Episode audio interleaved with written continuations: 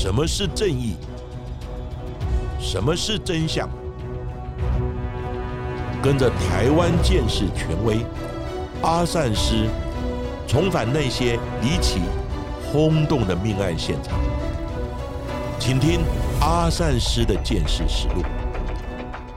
各位听众朋友，大家好，欢迎收听今天的阿善师的见识实录。我是见识专家阿善是谢松善。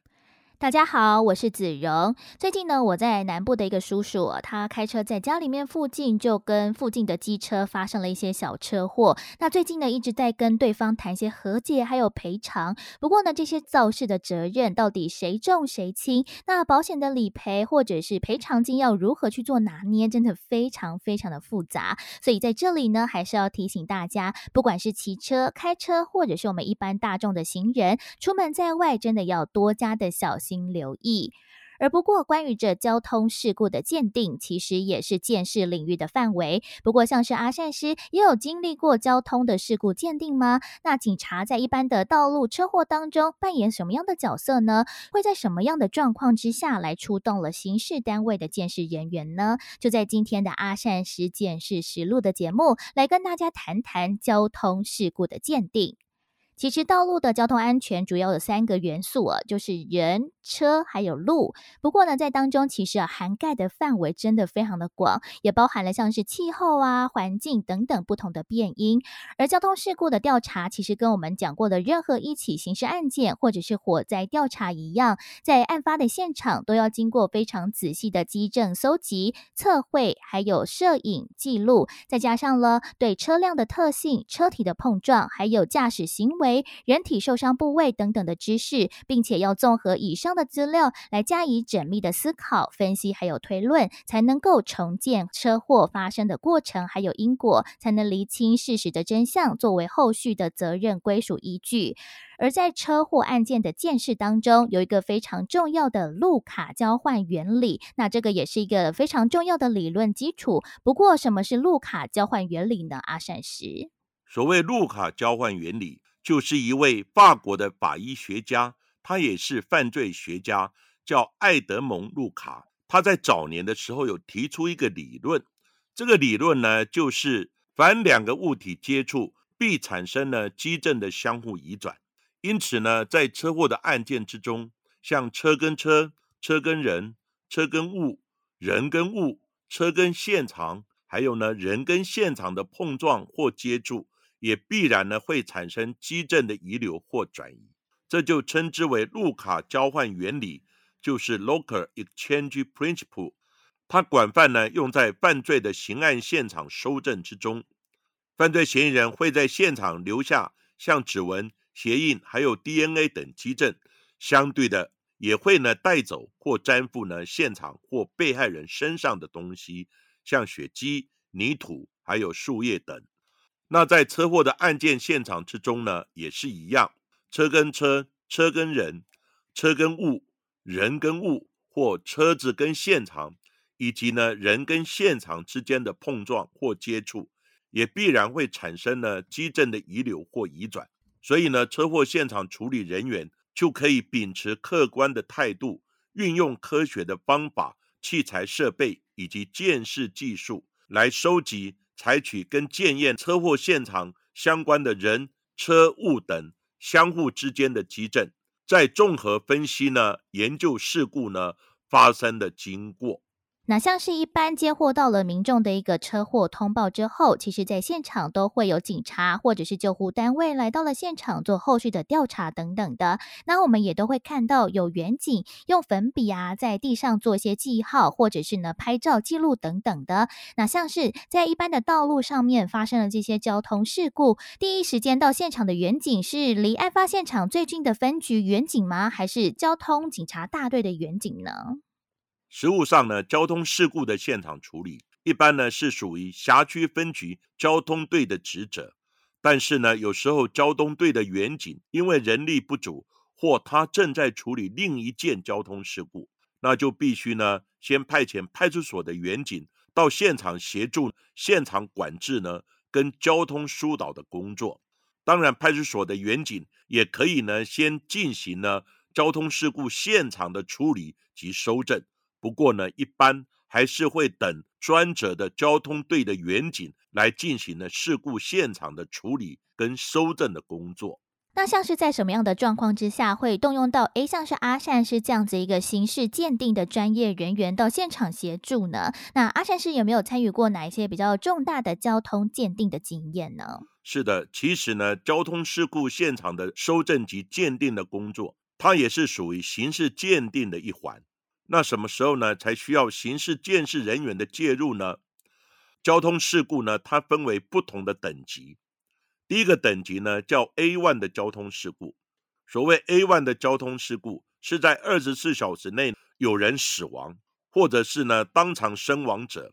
此时呢就必须请侦查及鉴识人员出动，来帮忙交通事故现场以及死者身上的采证，还有法医相验建设的工作。那如果呢只有人受伤送医的，这个呢，我们就称为 A two 第二级的交通事故现场，它是呢必要的时候也会通知呢建设人员来协助呢事故现场及伤者以及呢车辆的相关的建设采证的工作。另一种情况呢，就是车辆呢仅有单纯的碰撞呢车损，那这个我们就称为第三级的 A 三的交通事故。那当事人呢双方或多方呢。对碰撞的过程或责任的分界呢有争议，而需要呢进行相关的鉴识采证的工作，而需要呢鉴识采证协助的时候，这个时候呢专业的鉴识人员才会介入协助呢现场的采证呢及鉴定的工作，以厘清呢相关的肇事责任。因为呢一般交通事故处理的远景呢，他们呢仅仅做现场的照相。还有呢，事故现场的测绘以及扣留车辆，还有呢，捡拾掉落物等呢工作。至于呢，比较细部的鉴识采证的工作，像血迹的采证鉴定，还有指纹、布纹、印痕，还有呢，污迹、油漆片、玻璃等相关的采证鉴定工作，就必须呢由刑事鉴识专业人员来协助。那一般呢是由分局的。鉴识小队来负责。那如果呢，鉴识小队认为呢，这个车祸非常重大，才会呢通知警察局鉴识科或鉴识中心的专业鉴识人员来帮忙做相关的采证及鉴定的工作，以厘清呢肇事责任。我曾经就参加过，在二零零七年六月二十四号。发生在阳明山养德大道跟永公路口的一起重大的游览车交通事故，它总共呢造成八人的死亡跟二十五人的轻重伤。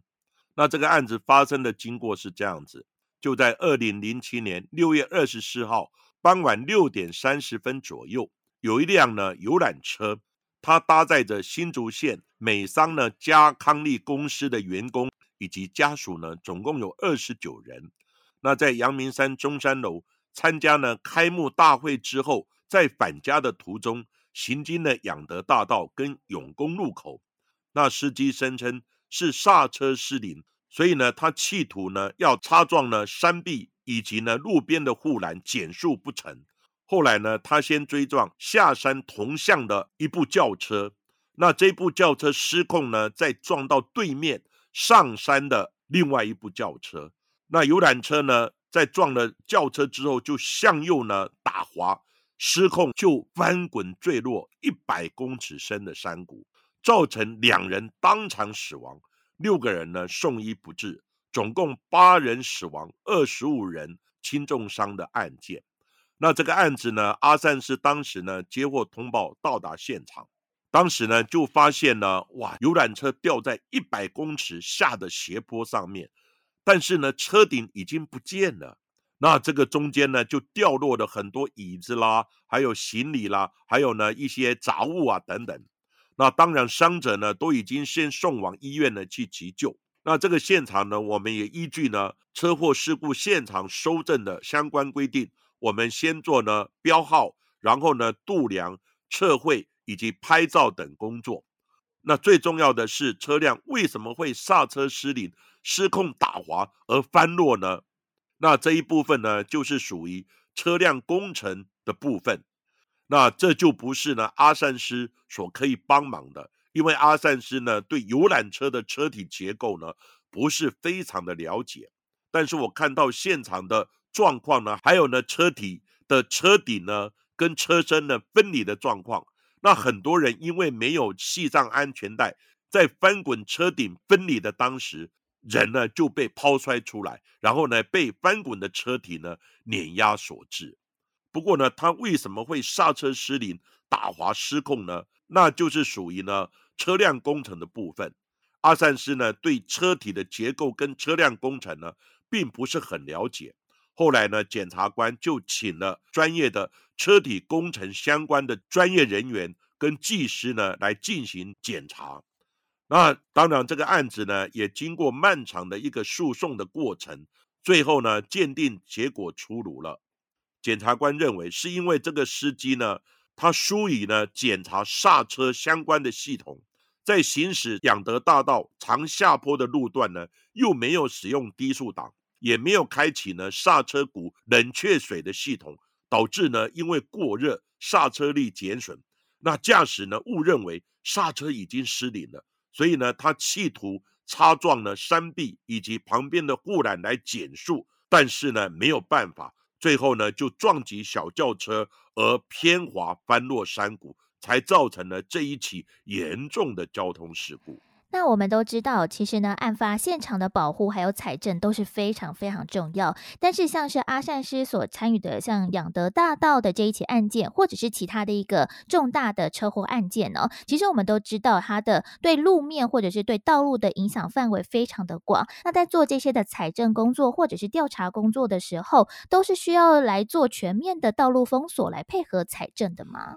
当然呢，交通事故的现场封锁是由呢派出所员警来负责。不过呢，我们也要考量呢交通顺畅的问题。因此呢，到底封锁的范围要多大，是依据呢这个车祸所涉及的范围多广呢来做决定的。那有的可能封一个车道，封两个车道。你像如果高速公路你全部封掉的时候，哇，那堵车一定是非常的严重。所以呢，封的范围呢多广呢？基本上呢是依据车祸的重大程度以及呢相关的基证散落的层面来做决定的。像刚刚我们所讲阳明山养德大道的这个事故呢，它是整个养德大道全部封锁，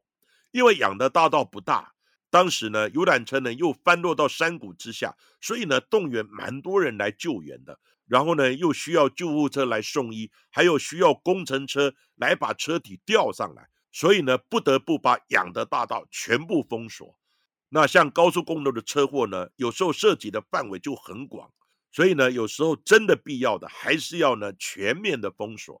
不过呢，如果处理一部分可以开通一个车道或两个车道，那现场的远景呢可以来做一些适度的调整，否则呢，影响交通的层面是非常的巨大。所以就可以知道啊，其实，在做这种车祸案件的现场采证，或者是这些基证的搜集，其实真的需要耗费了非常大的一个心力哦。不过呢，在鉴识的一个领域当中呢，其实，在车祸的鉴定，其实也非常非常的专业，还有非常多需要注意到的地方。那接下来呢，我们就依阿善师的一个经验，为大家呢来解释一下，在我们车祸案件当中常见的这些基证，还有哪一些的重点。是的，其实刚刚子荣呢也有提到，在交通事故现场的鉴定呢，主要的三元素就是人、车还有路。所以呢，我也参加过很多呢 A one 类或 A two 类的重大呢车祸的案件现场的收证。那我们一般呢现场收证呢可以分为几个重点。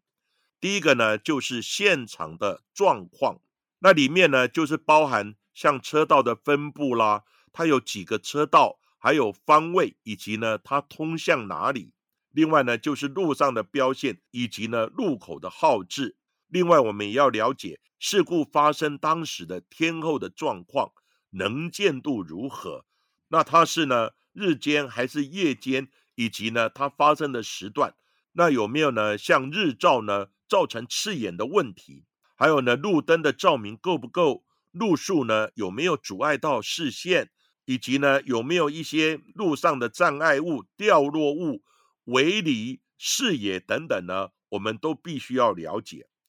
再加上呢，案发当时路面的状况是如何？它的坡度很陡吗？还是平坦？以及呢有没有下雨？干湿度的情况呢，会不会产生打滑的情况？再过来就是有没有道路的工程在施工？还有呢，有没有坑洞积水？另外呢，施工单位有没有放置警告标示等等，都是呢我们现场状况呢需要加以修正的地方。那像是呢，不管是道路或者是案发现场的状况，真的对于整个的建设都非常的重要。不过，是不是在遇到了像是夜间的车祸事故的时候，要做鉴定或者是搜证，其实这个难度也是相对来说比较高呢？是的，在夜间呢进行交通事故现场的搜证呢，因为它的照明不够，视线不是很好，所以呢收证呢的确是比较困难，可能会漏失掉呢一些重要的唯物基证。那这个时候呢，我们会请呢消防队来支援，像照明车啦，以利呢我们现场的勘查呢跟收证的工作。但是呢，我们要赶快的把现场处理完之后，因为呢会有封锁现场、阻碍交通的问题，所以呢我们先行处理完之后，让交通呢恢复。那第二天呢白天的时候再来看一遍。那这样子的话呢？可能有一些呢很细小的唯物基证呢，我们在白天的时候才容易发现。所以呢，在车祸案发现场的整体状况的见识呢，真的非常的重要，而且要很仔细哦。所以呢，其实是像道路或者是车辆本身之外，其实有的时候也会扩大来进行一些搜证哦。像是在车辆的周遭或者是在附近，其实也可以看到了非常多远景的动员。所以在周遭环境的基证搜集，是不是也要非常非常的仔细呢？在车祸现场呢，周遭环境的搜证呢，也是非常重要。啊，像现场的散落物以及分布的范围，还有呢，像车身呢所造成的一些刮擦痕啊、衣服的转印痕，还有上面有血迹的喷溅、鞋印、玻璃的碎片、塑胶的碎片、油漆的碎片，还有呢衣服的碎片、油渍等等。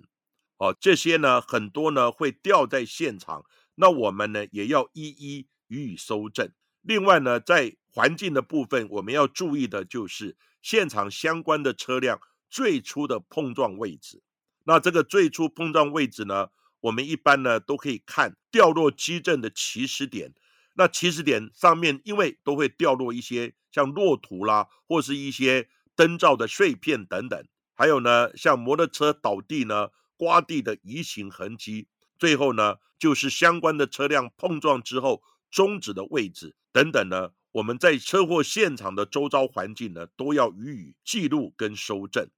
那最后呢，就是要注意到呢刹车的痕迹，因为呢你看到危险的状况，人的自然反应会呢踩刹车，所以刹车的起始点很可能就是你发现紧急的状况之后，然后呢踩刹车，所以呢刹车痕迹的长度呢，就变成我们财政上呢非常重要的基证。那像是我们在很多的案发现场，我们都会看到了这个长长的刹车痕哦，其实真的还蛮触目惊心的。不过，其实这个刹车痕当中，是不是也暗藏一些玄机，可以看得出这个车祸事件的端倪，或者是可以推断他们当时的这个车速吗？在交通事故现场的鉴定，刹车痕的度量呢是非常重要的，因为呢刹车痕跟车子的重量，还有呢路面的摩擦系数。以及呢，车速呢都有一些关联。简单讲，你车速比较慢，刹车痕就比较短；车速比较快，刹车痕就比较长。另外呢，路面的摩擦系数，它是呢很平滑的柏油路面，还是呢这个凹凸不平的一些颠簸路面，还是呢下雨天湿的路面等等，它的摩擦系数都有差别。那我们度量呢刹车痕迹的长度呢，以及呢。推论呢，当时的摩擦系数代入公式呢，就可以计算出来，你可能在案发当时的车速。其实呢，十次车祸九次快，但是呢，你要有一个实际的鉴定或推论的车速，才有办法呢，说当事人是因为超速呢而导致车祸。所以呢，真的在行车的部分，大家要特别的小心，尤其是车速的部分，真的不能够超速哦。不过，其实除了在环境或者是周遭的一些状况之外，那最重要的当然就是车体的部分，是不是在车体其实从里到外可以鉴定的点，或者是可以搜证的地方，也真的有非常多呢？阿山师，有关呢交通事故现场的收证呢，当然车体部分的收证呢也是非常重要。那车体呢，我们就要了解。车的种类是哪一种厂牌？年份是不是老车？那它的构造啊，还有呢，如果是货车呢，它的载重等等呢，这些基本的资料以及状况呢，我们也都要了解。另外呢，如果车体呢发生车祸，它所造成的撞击痕迹啦，还有凹陷程度的大小，以及呢它撞击的部位，这可能就是跟对方的车呢的接触点。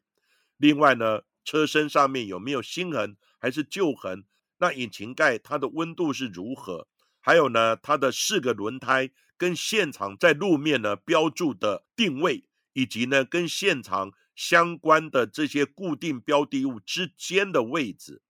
此外呢，撞击车辆跟被撞车辆呢，可能最初的撞击点就是呢有落土或是呢水质的部分，它的位置。还有撞击部位呢，我们都要加以记录。另外，车体上呢，如果有油漆的刮痕、车窗玻璃的碎裂形态，还有车灯罩的破裂、灯丝的状况、油渍掉落泥土等等呢，都是收证的重点。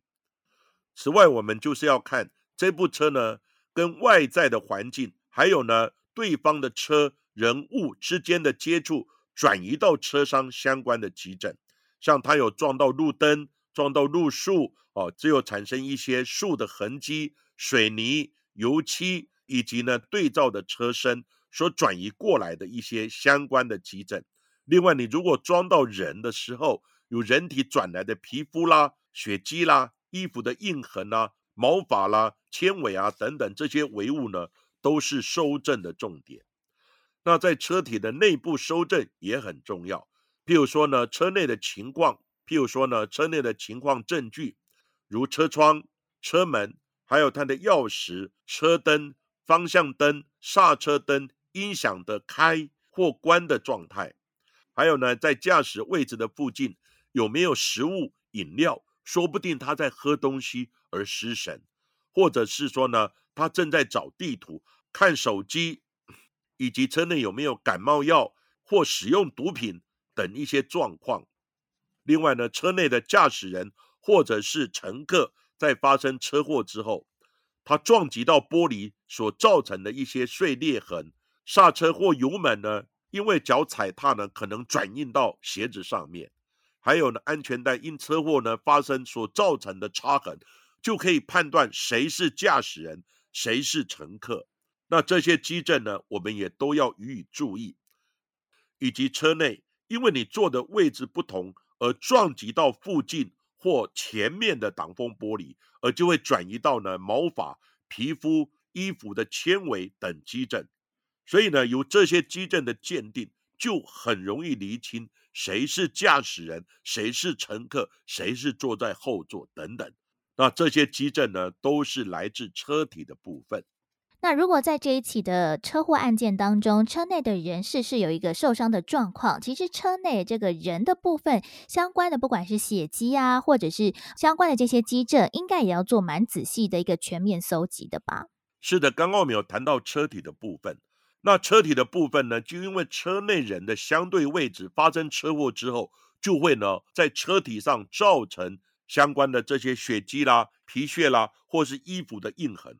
那当然，我们就要采取车内人的标准的简体，不过呢，也要跟呢他的伤势来做比对。譬如说呢，在驾驶座前挡风玻璃，哎，被撞碎了，那这个驾驶人头部呢有没有撞伤？所以呢，这些车内人除了采标准的 DNA 简体、衣服的印痕、指纹之外呢，也要看他的伤势跟车体上面的撞击痕迹是不是相对应。如果当事人已经死亡了，有时候呢，可能还要进行解剖，解剖就可以看得出来他的安全带是怎么样的走向，好，是右上往左下，还是左上往右下，哦，基本上呢，驾驶人跟旁边的乘客呢，他的安全带的方向是不一样的。还有驾驶人一般呢，胸部也都会有方向盘的一些撞击的伤痕，所以呢，驾驶人的状况呢，也要予以了解。另外呢，也要抽他的血。如果呢，当事人还活着，就要呢呼气，看他有没有酒驾。还有呢，现在呢，除了酒驾之外，他车内呢有没有一些毒品？他血液里面有没有使用毒品、毒驾的情况？或者最近呢有没有因为感冒而吃感冒药等情形呢？我们都要予以了解。那这个案件呢非常重大的时候，相关人等可能都已经失去生命迹象。那这个时候呢，车内的相关血迹、组织、脑浆等基证，以及呢死者身上的伤痕等等，就要呢进行采证来比对相关人等的相互位置。那另外呢，如果是肇事逃逸的案件，在找到人之后，也要看呢他身上有没有伤痕，他的车辆。等等呢，上面有没有相关的转移性的血迹啦、油漆啦等等相关的基证？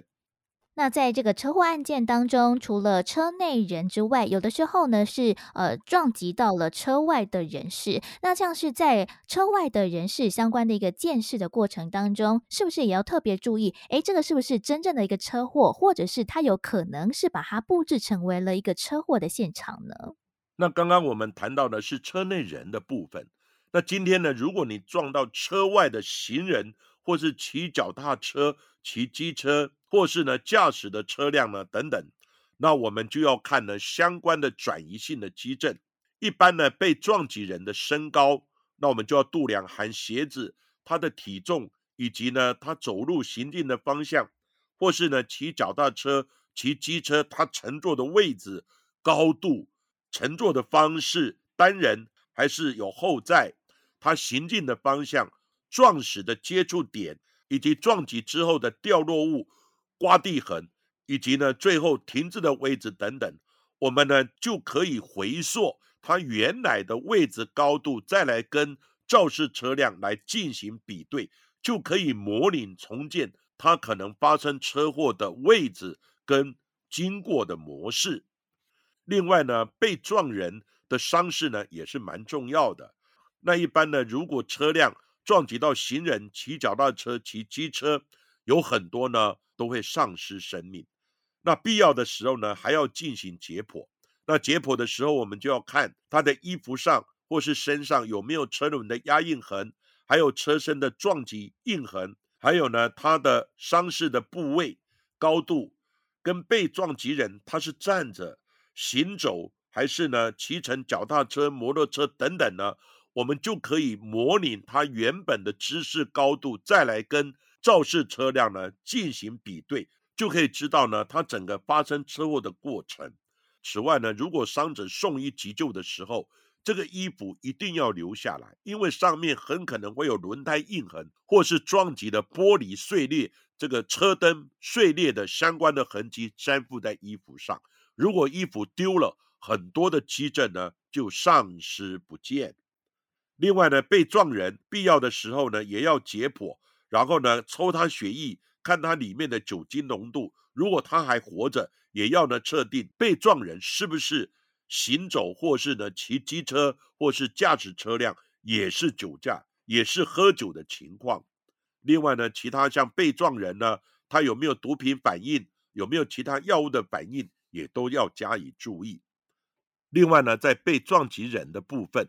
我们要注意的就是有没有可能是命案，它布置成为车祸事故的一个案件现场。那这一部分呢，在被撞人伤势的部分有没有呢？非车祸所造成的伤势，像刀孔啊、刀伤啊等痕迹，还有呢，死者死亡的原因跟车祸事故呢根本就没有因果关系。譬如说，他主要是被毒死的，或是呢被掐死的，而车祸的伤都是死后伤。那现场呢有没有故布疑阵的情况等等？另外呢还要注意的就是有没有利用车祸肇事的案件布置成为他杀弃尸的现场，就是呢利用车祸呢肇事，最后呢心虚布置成为他杀弃尸的现场。所以呢我们要注意的就是有没有在车祸的现场而找不到死者或伤者的情况。另外呢，死者所使用的车辆呢，他被弃置呢或遗留在其他的车祸案件的现场，还有尸体上的伤，一看就是广面而且严重的车祸造成的伤势。最后就是要注意的，有没有利用车祸来造成伤害或死亡的状况，而诈领保险金，或者是说呢，以车祸达到杀人的目的，这些呢都可能在车祸现场发生的。其实呢，综合以上有非常多不同的这一些采集的基证，或者是有搜证的重点，才能够呢还原了案发的现场。但是呢，细节真的有非常非常的多，像是呢我们在第八十六集所讲到的夏威夷刑警的杀妻案件当中，其实李昌钰博士也是透过了以上这些车祸常见的基证，也发现了这一起案件的端倪。李昌钰博士从死者的伤口状况初步研判，死者是遭受到了打击而。非车祸的撞击，那后续又在被扣押的箱型车还有照片当中，发现了车子的外壳非常的完整，完全没有撞击的痕迹，也没有死者衣物的纤维，甚至是血迹喷溅等等的迹证。而在车子的内部也发现了各种喷溅或者是抛溅的血迹形态，嫌犯的陈述明显和事实的基证不符合。也因为李昌钰博士透过了种种的科学基证，还有精准的逻辑推理，也重建了案发现。场也揭发了这一起轰动一时的夏威夷刑警杀妻案。如果大家想要知道更多的细节的话，我们在第八十六集里面有完整的分析，大家也不妨再去重听第八十六集了。不过呢，像是我们在一般的新闻当中，其实看到了，其实交通事故大大小小，在每一天呢都会发生非常非常的多。但是除了发生了车辆的一个碰撞之外，也有可能因为像是汽油外泄等等的因素，也造成了车辆起火。火那这样子火烧车的一个基证搜集，是不是又更加的困难呢？其实呢，许多的交通事故，除了发生车辆的碰撞之外，也有可能呢，因为汽油的外漏。而造成车辆的起火，当然呢，也有车辆呢在行进之中，呃，突然自燃的现象。那这一部分呢，又是属于火灾鉴定跟车辆工程的部分。那在车辆起火之后，跟着就是消防的灭火。那火跟水对于监视基证都是非常的破坏，因此呢，火烧车的案证要鉴定呢，当然更显得困难。不过呢，这一部分就要由呢车辆工程的专业。从烧毁的车辆之中来看，哪一部分的温度是最高的，或是有没有可能像火星塞火源的地方？那当然有高温或火源，也要配合一些像汽油易燃物的外泄。那管线有没有老旧破损，或是因为车祸而造成漏油的现象？那这些呢，就必须由这些车辆工程的专业或技师呢来进行相关的鉴定。还有我们要注意的就是呢，利用火烧车来毁尸灭迹的情况。那这个呢，就跟车辆自燃或是呢因为车祸导致的车辆火灾呢不一样。很可能在车体内，你就会发现呢有一些可燃物呢泼洒的迹象，而利用假装车祸火烧车而导致呢人员死亡的案例。像之前呢在花莲苏花公路。就发生一起车辆呢坠落悬崖而导致呢爆炸火烧车的案子，结果警方在进行相关的车辆勘查收证的时候，就发现车内有一具呢焦尸。那这一具焦尸呢身份呢，因为相关的基证已经烧毁殆尽，所以呢就从车牌找到车主。那车主的家人呢也赶过来，他们说这个就是他们的家人，因为呢他到花莲去办事。结果呢，坠落山崖，导致呢车辆起火而死亡的案子。不过呢，这个案子最后侦破了，它是一起呢诈领保险金的案子。他到呢万华龙山市的地方去找了一个游民，然后呢跟游敏结识之后，就请了游敏吃饭，买新的衣服给他，甚至于呢他说要招待游敏呢到花莲去游玩，因为呢他们变成好朋友，所以游敏就不疑有他。因此呢，就到花莲游玩之后，制造一起假车祸，然后把驾驶人的衣服等等就穿在游敏的身上。其实呢，这一具焦尸呢，根本就不是那个驾驶人。而最后这个案子是怎么侦破的？因为呢，他们也办了丧事，然后呢，也到户政机关去除户，所以呢，这个驾驶人其实已经死亡了。不在人世间了。那这个驾驶人其实还活着，不过家人已经办了丧事以及除户，所以呢，你不能看到所有你认识的人。所以呢，他在家里面就躲躲藏藏，一有人按门铃进来，他就马上要躲起来。这样子的话呢，请游民代替呢他死亡的身份。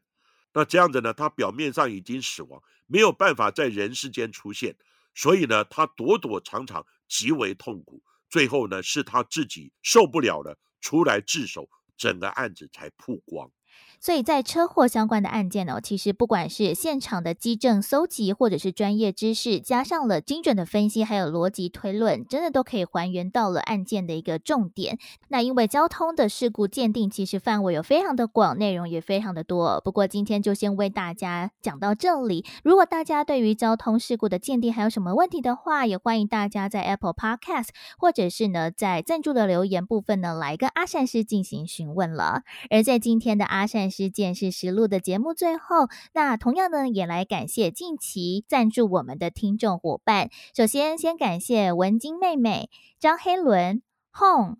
文瑜、Brian、JoJo、小白、Mega NG、熊、燕、Claire。默默，还有另外一位没有署名的听众朋友，也非常的感谢大家长期的支持。那大家的留言还有回馈，我们都收到了，非常感谢大家。那另外在赞助的留言，有看到一位听众叫小白，他说到阿三师的故事，能够随时随地伴着他做任何事情，正气凛然的声音，法网恢恢，疏而不漏。他还记得阿三师曾经说过，李博士讲破案呢有四个关键。就是呢，现场人证物证呢，还要加上运气。但是呢，他相信鉴识人员的付出呢，功劳也不可没。他也感谢阿善师对台湾司法正义的付出。他特别刮胡，希望阿善师能够看到。那阿善师在此呢，也特别回应这一位听众朋友小白说：“谢谢你，阿善师有看到了，谢谢你对阿善师见识实录支持。”的确，在整个刑案之中，鉴识人员也是非常辛苦的，尤其是在有命案现场，那个尸体的惨状以及呢尸臭味，那真的是难以忍受。不过呢，为了职责伸张正义，鉴识人员还是要努力的完成现场收证的工作。非常感谢这位听众朋友的支持与鼓励。而另外，在 Apple Podcast 的留言当中，也看到从安卓跳来苹果的王爷说，为了要给阿善师五星的评论，所以呢特别换了 iPhone 手机来留言，希望子荣和阿善师都能够继续制作精美的节目哦。那也非常的感谢大家。其实呢，在 Apple 的 Podcast 留言有看到非常多的朋友都说，第一次在 Apple 的评论都留给我们了，所以呢，非常的感谢大家，透过了不同的方式继续的支持我们。而另外，除了 Apple Podcast 之外，如果是使用 Spotify 的朋友们，在 Spotify 也有五星好评的功能喽。欢迎大家可以在节目最上方的资讯栏位，也一样帮我们按五颗星的评价喽。好，今天的节目呢，我们就讲到这里。谢谢各位收听阿善师的见识实录。如果喜欢我们节目的话，欢迎在 s o n g o n Spotify、Apple Podcasts，还有呢 KKBox 上面来订阅我们的节目哦。并且踊跃留言给我们，要记得给我们五颗星的评价哦。下一集也请大家继续的听下去。